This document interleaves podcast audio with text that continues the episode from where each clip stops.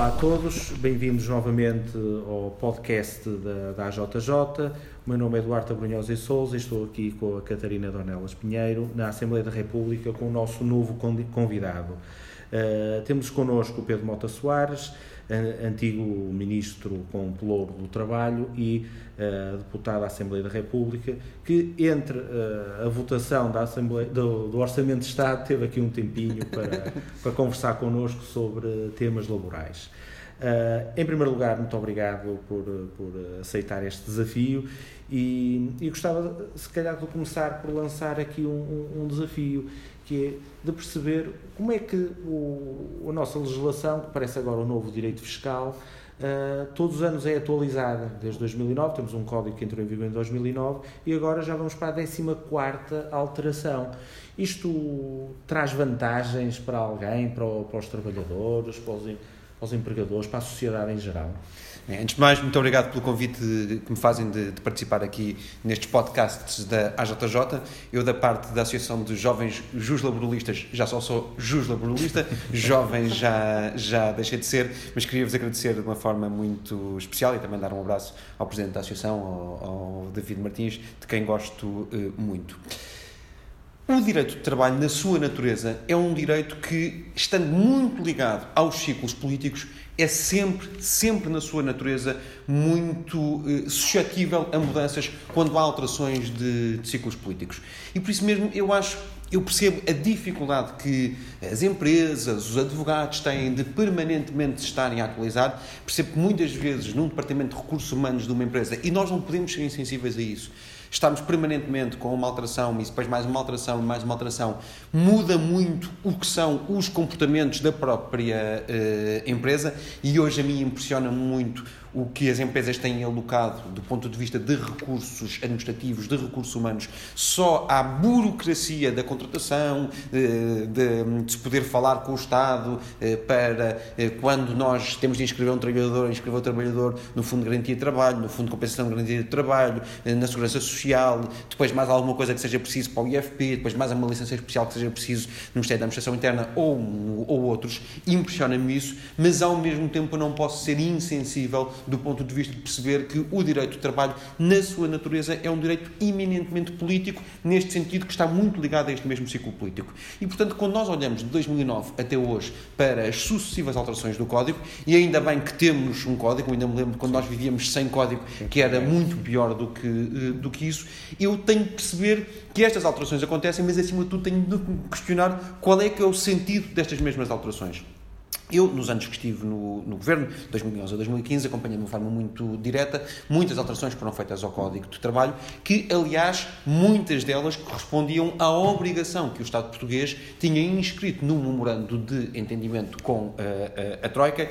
Não eram, nesse sentido, do ponto de vista do governo em que eu participei, uma questão de opção ou de opinião, era uma questão de obrigação internacional. Mas, ao mesmo tempo, dito isto, impressiona muito que alterações que eu achava que eram necessárias desde antes de 2009, só tenham sido implementadas em Portugal eh, a partir do momento em que nós tivemos um período de assistência financeira e quase por obrigação, quase não por obrigação internacional, em que um, vieram cá um conjunto de peritos, de um conjunto de entidades, dizermos que, dizer-nos que a nossa lei devia mudar, num sentido em que, curiosamente, quando nós olhamos hoje para a realidade do mercado de trabalho, foi um sentido que levou a aumentar a contratação e a aumentar o emprego.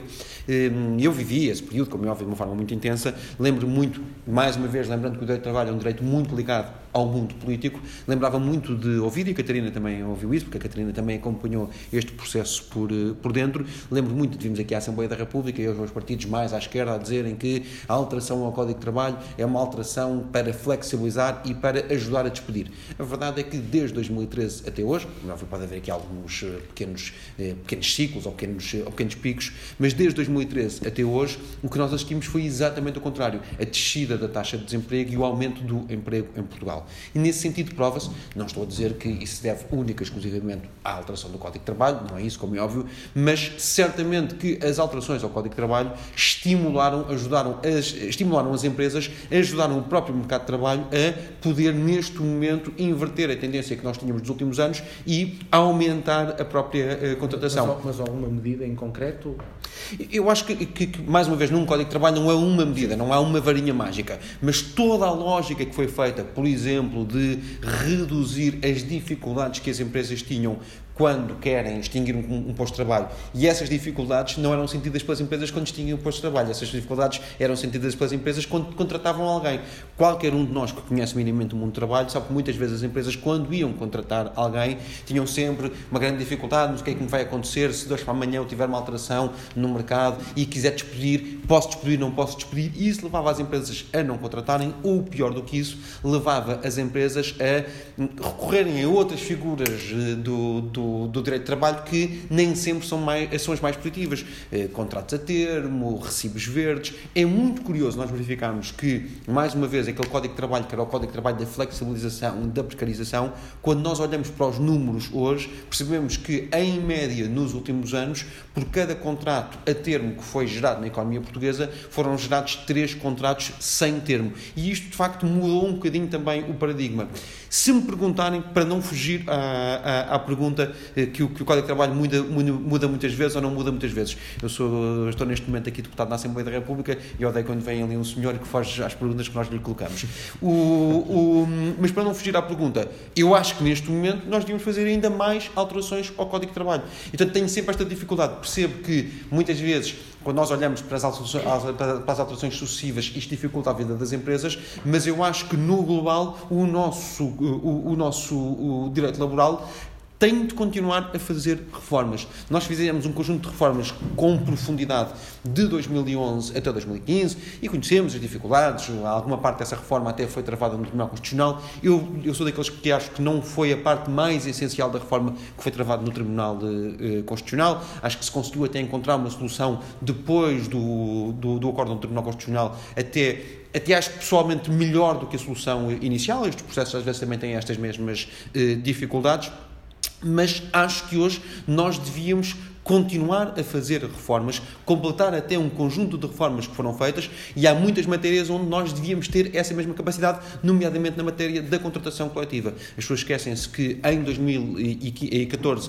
foi alcançado um acordo de concertação social para, em matérias que têm a ver com a sobrevivência dos, dos, dos contratos coletivos de trabalho, em matérias que têm a ver com o fim dos contratos coletivos de, de, de trabalho, de se poder ir mais longe, de se reduzir um conjunto de prazos e essa reforma foi suspensa. Essa reforma acabou por, eh, por eh, depois não ser levada ao seu potencial, mais uma vez porque houve uma alteração também do ciclo eh, político. E por isso mesmo eu tenho sempre esta dificuldade. Acho que há sempre, acho que qualquer alteração coloca dificuldades, muitas vezes nós temos muita, muitas alterações, mas ao mesmo tempo eu sou daqueles que defendo que, mesmo assim, ainda devíamos ter mais alterações para podermos flexibilizar ainda mais a nossa legislação, porque eu acho que já está comprovado, pelo menos na cabeça dos empregadores e de quem trabalha, que com mais flexibilidade no nosso Código de Trabalho nós conseguimos ter mais emprego e não o contrário. Um, Disseram-nos durante muito tempo que um Código de Trabalho era o Código de Trabalho para despedir, foi o Código de Trabalho para contratar. Disseram-nos muito tempo que o Código de Trabalho era o,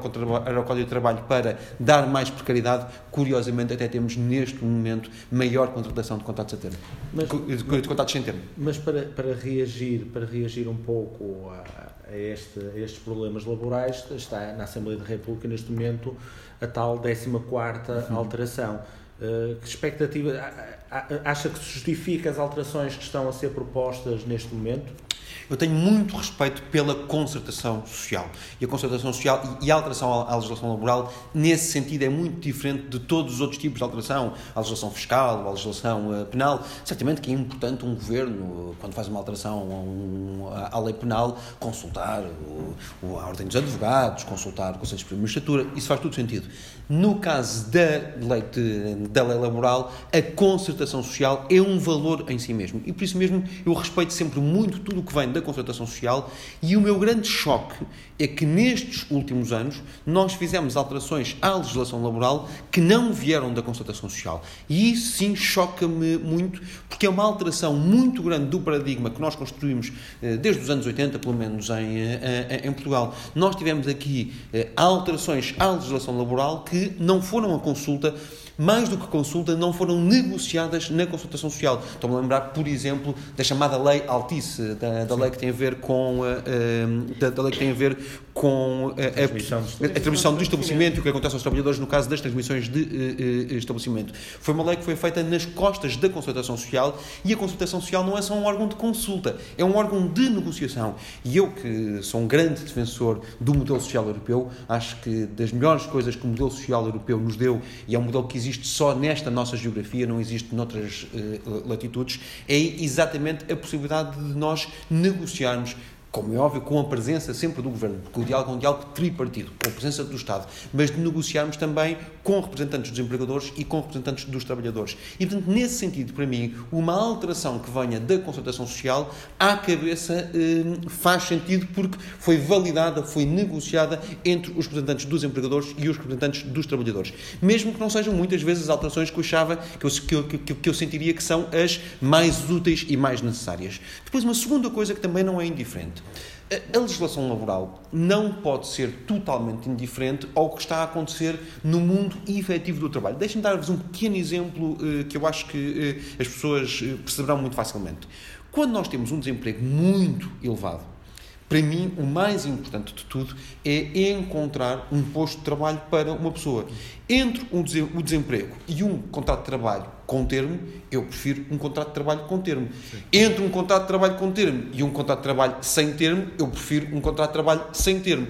Mas muitas vezes a opção, quando nós chegamos, chegamos a ter taxas de desemprego mensais de quase 18%, 17,5% no início de 2013, a opção não era entre o desemprego ou um contrato de trabalho sem termo, era entre o desemprego e um contrato de trabalho com termo. Hoje, felizmente, nós percebemos que até já temos os mecanismos legais Digo isto muitas vezes, temos, salvo erro, 19 causas de despedimento no nosso Código de, de, Trabalho. Hoje, as empresas já perceberam que é mais favorável, muitas vezes, fazerem contratos de trabalho sem termo, porque não têm grandes dificuldades, se houver uma, alguma oscilação no mercado, de poder ajustar a sua força de, de trabalho à, às necessidades do próprio mercado. E, portanto, acho que faz mais sentido, por exemplo, existirem mais restrições aos contratos, eh, aos contratos eh, eh, com termo.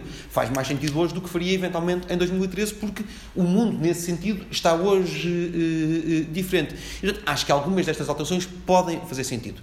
Acho que nem todas as alterações fazem sentido. Acho que há coisas que são feitas aqui com, de uma forma muito, muito dura. E depois também algumas das questões que eh, são, são dadas numa lógica negocial em compensação, também não me parece que sejam as melhores. E acho que há matérias até, aqui que, eh, do ponto de vista jurídico, podem levantar aqui algumas questões, nomeadamente algumas questões de constitucionalidade, a questão, por exemplo, do, do, do, do período experimental. Porque nós sabemos todos, eh, mesmo quem esteve a negociar, que eh, já houve um acórdão do Tribunal Constitucional sobre uma matéria não era exatamente igual, mas é muito semelhante. Aliás, é curioso ler a exposição de motivos do, do diploma. Nós percebemos que uma grande parte da exposição de motivos do, do, do é diploma é dedicada ao Tribunal Constitucional, nem sequer é Sim. dedicada à Assembleia da República. Já são o que um jurista chamaria eh, declarações para memória futura, já são declarações para entregar no Tribunal eh, eh, Constitucional. Mas, dito isto, mais uma vez, eu acho que os partidos políticos, as forças políticas não têm de se aliar destas matérias. Acho que muitas vezes nós conseguimos trazer aqui inputs, conseguimos trazer, trazer aqui eh, muitas daquelas que seriam as nossas preocupações, fazem sentido. Elencava há bocadinho uma delas, eu acho que faz sentido continuar a trabalhar, por exemplo, na supervisão dos contratos coletivos de trabalho.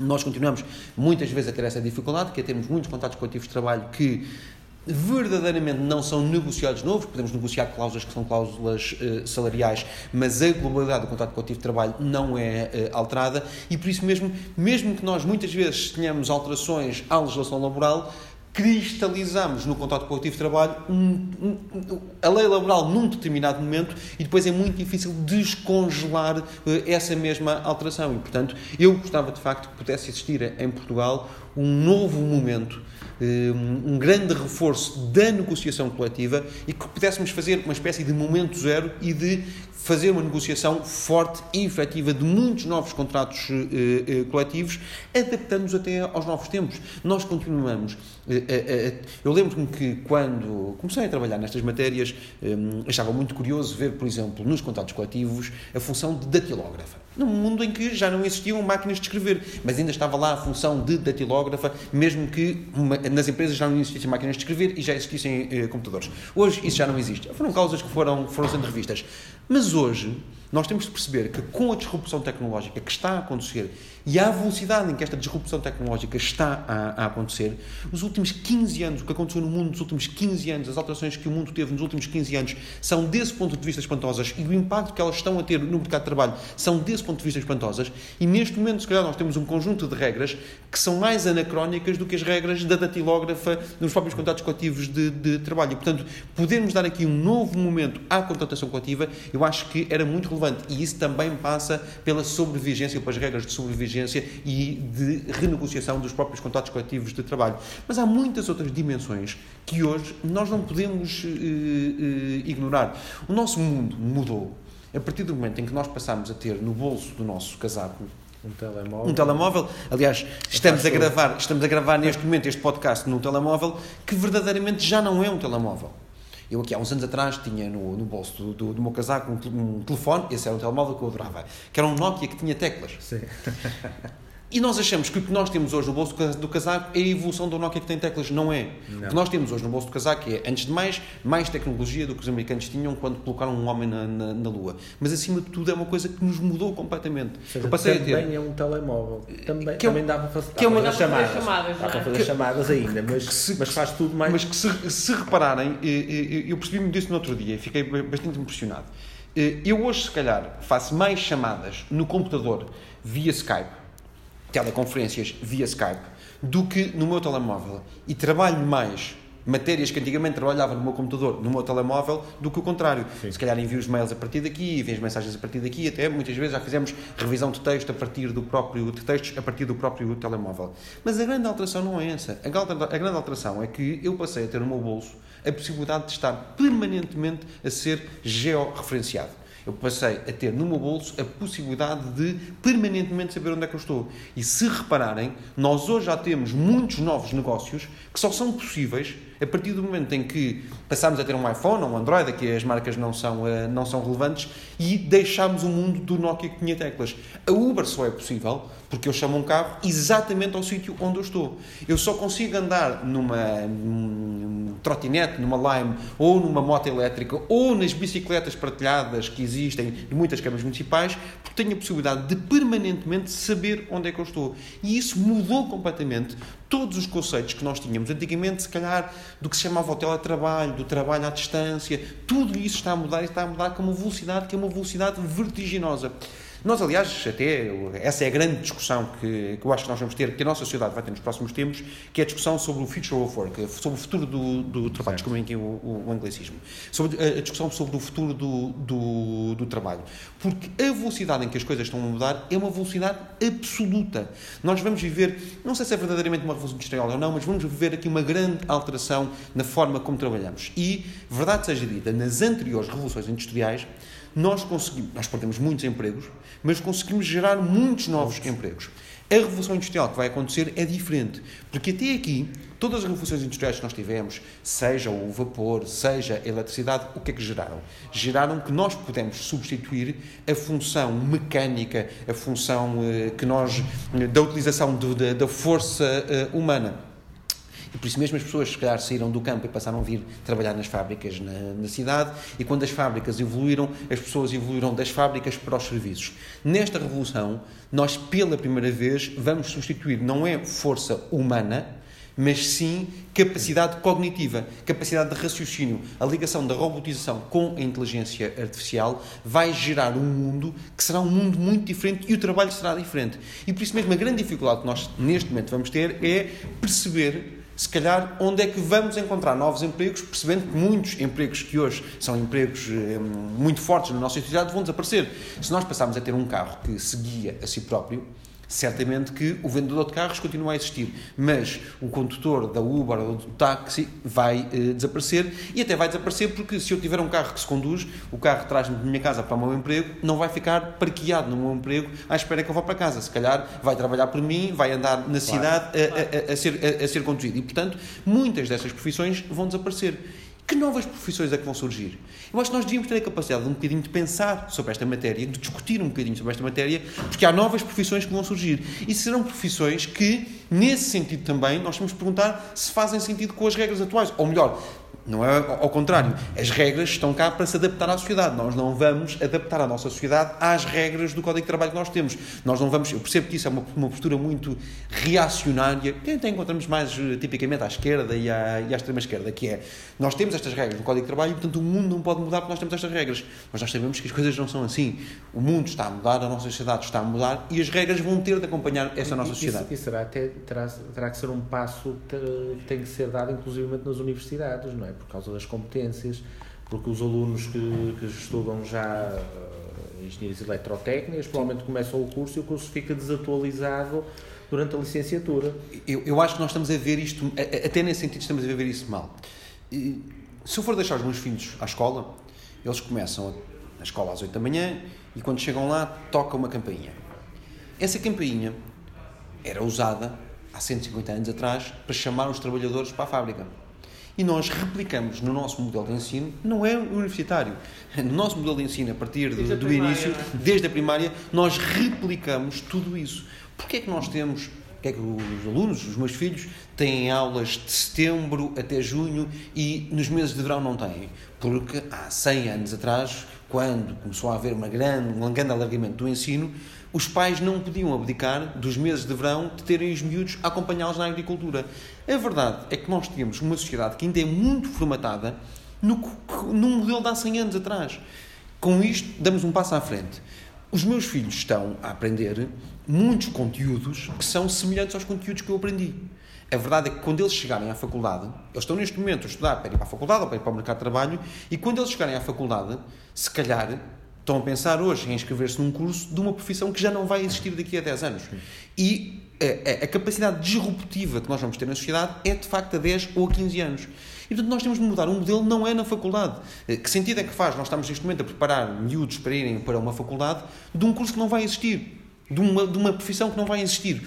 O que é que nós temos de conseguir trabalhar? Temos de conseguir trabalhar muito mais a adaptabilidade, a capacidade de ligar coisas que são coisas muito distintivas, a capacidade de fazer ligações, de sermos o que se chama muitas vezes o, o que se chama muitas vezes a, a, o, os soft skills, é uma capacidade um bocadinho mais intelectual até de fazer ligações, porque eu acho que o mundo moderno vai estar muito ligado para isso. Deixa-me fazer aqui uma pergunta que eu acho que é uma reflexão muito, muito curiosa.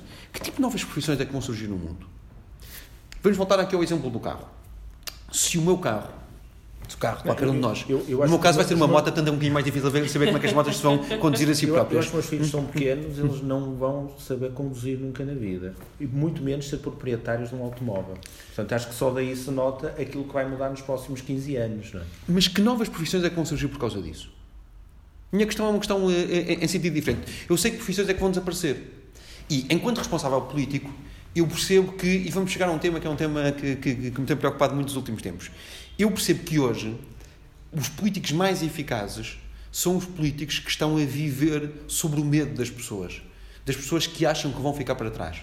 Mas esses políticos são, na sua esmagadora maioria, populistas que estão a alimentar do medo das pessoas, estão muitas vezes até eles próprios a incendiar o medo das pessoas, a falar muito às pessoas sobre o mundo que vai ficar para trás, sobre as pessoas que vão perder o seu emprego, e é por isso que eu vejo hoje muita gente muito reacionária, e até reacionária em extremos, na extrema-esquerda e na extrema-direita, se vocês forem ver o programa político, económico da extrema-esquerda e da extrema-direita em França é exatamente igual, e aqui entre nós, muitas das coisas que o Partido Comunista Português anda a dizer do ponto de vista económico, do ponto de vista político, são exatamente iguais às coisas que a senhora, ou que o Partido Comunista Português ou que o Bloco de Esquerda, que a senhora Le Pen anda a dizer em França. Eh, é muito curioso ver que os dois defendem que, por exemplo, a idade de reforma devia ser aos 60 anos, com 40 anos de trabalho do curro, ponto final parágrafo, são coisas que estão ditas pelos dois. Mas porquê? Porque esses populistas estão-se a alimentar do medo das pessoas que vão ficar para trás.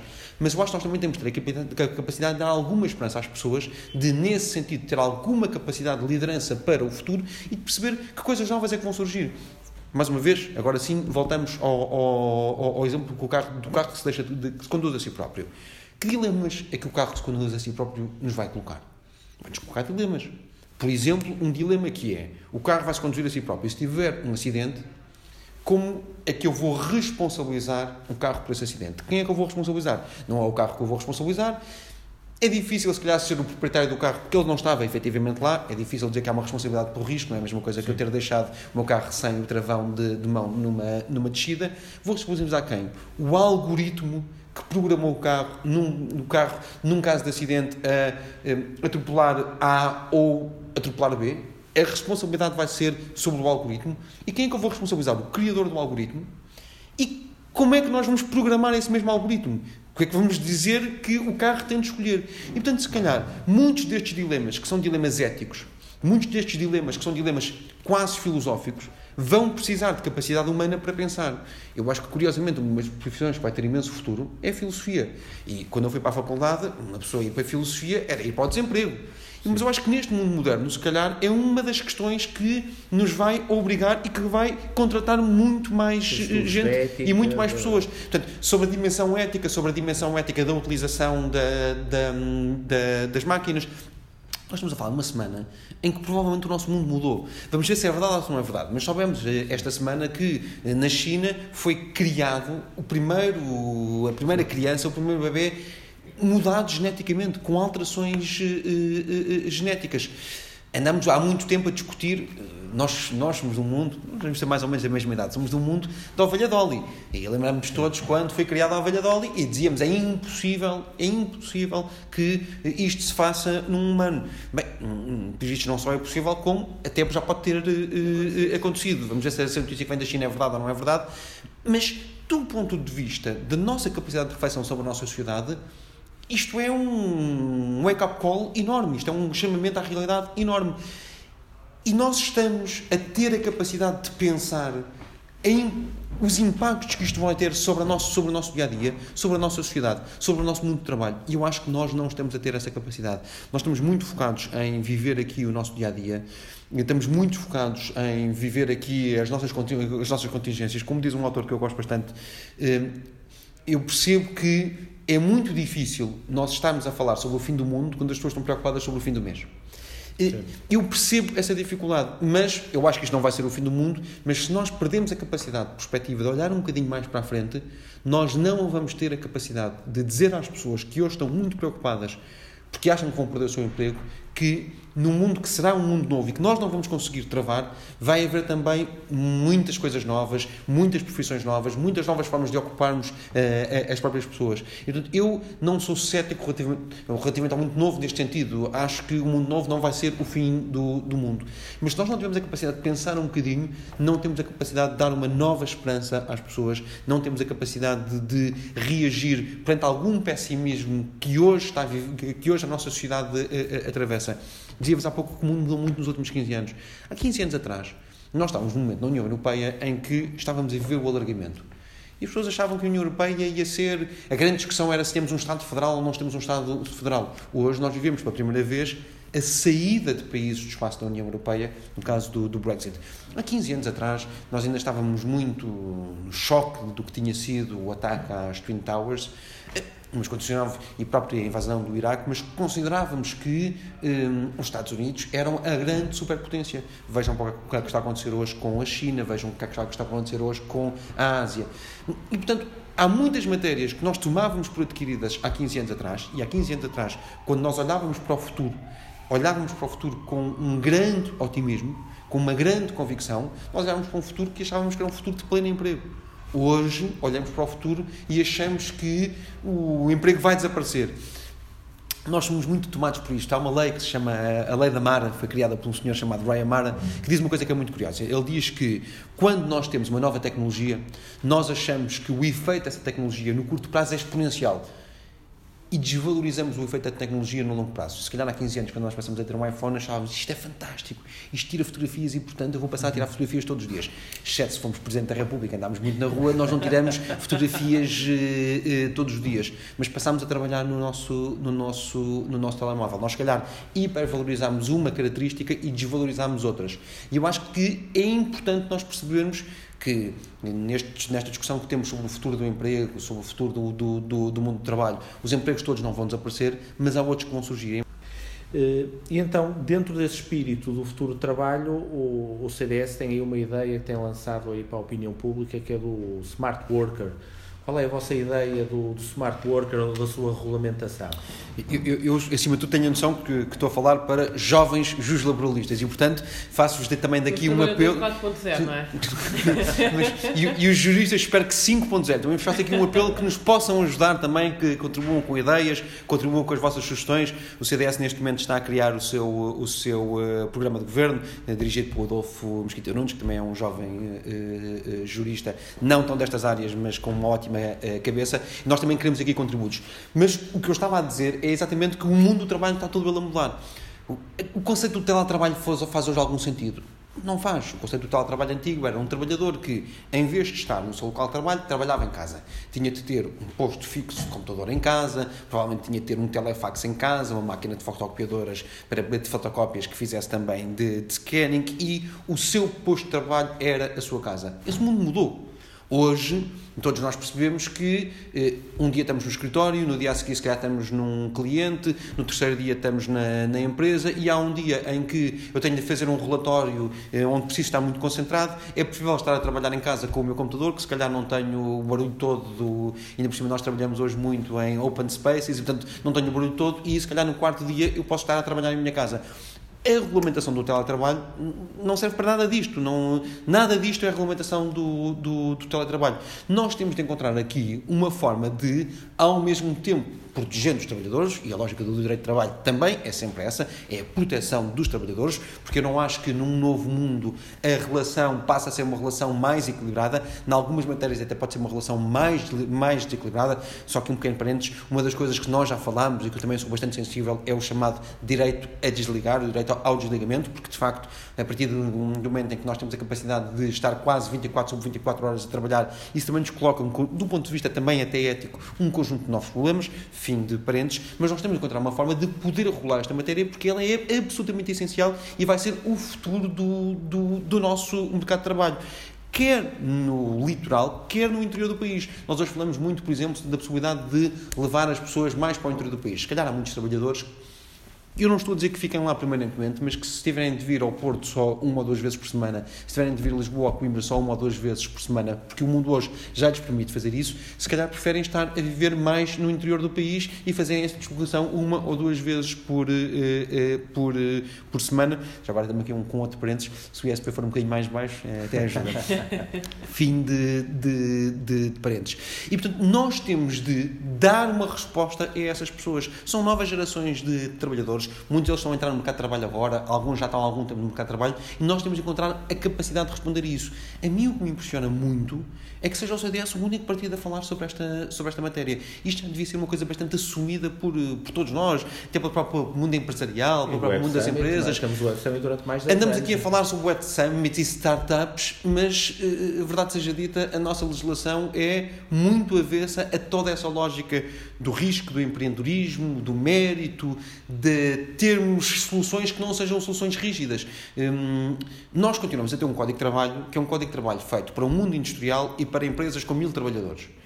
Quantas empresas de base industrial com mil trabalhadores é que nós temos em, em, Portugal, ou com 500 trabalhadores que nós temos em Portugal? E, portanto, nós temos um código de trabalho que toma como modelo do nosso, do nosso, da nossa economia cinco empresas. Devíamos ter um código de trabalho completamente ao contrário, um código de trabalho muito mais aberto a pequenas e médias empresas, são 97% do nosso tecido empresarial, e depois, eventualmente, com regras específicas para empresas com muitos trabalhadores, porque essas empresas com muitos trabalhadores também têm regras próprias.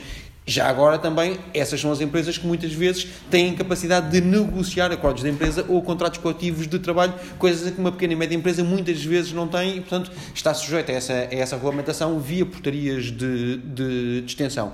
Mas, portanto, nós devíamos mudar aqui um bocadinho, um bocadinho o paradigma. E eu acho que a lógica do smart working também nos ajuda a mudar um bocadinho esse paradigma e, portanto, fica aqui o apelo todo, a todos os que quiserem contribuir com ideias, com sugestões. Nós estamos a trabalhar neste momento no nosso, no nosso modelo também de smart working, olhar para algumas coisas que acontecem lá fora. Os italianos já têm algumas coisas curiosas também que estão a legislar sobre esta, sobre esta matéria portanto, hum, todos os contributos serão muito eh, bem-vindos. Ok.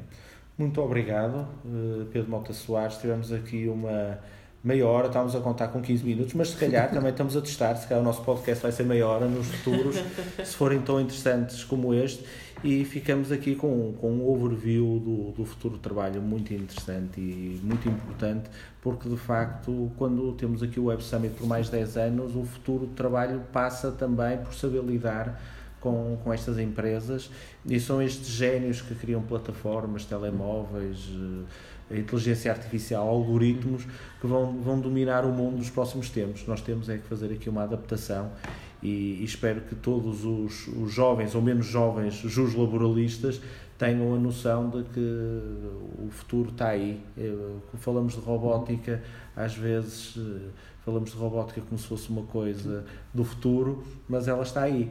Já anda a substituir. Está no nosso bolso, não é? Nem, nem está já está a substituir advogados e os laboralistas nos Estados Unidos, portanto.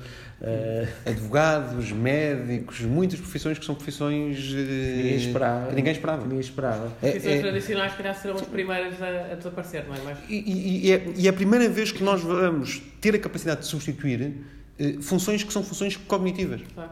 E isso depois também tem um impacto que é um impacto positivo. Eu fiquei muito impressionado. Outro dia fui ao cinema e tinha um anúncio de um banco, não vou fazer publicidade ao banco, que dizia: através da nossa app, nós damos resposta ao seu pedido de crédito em 10 minutos.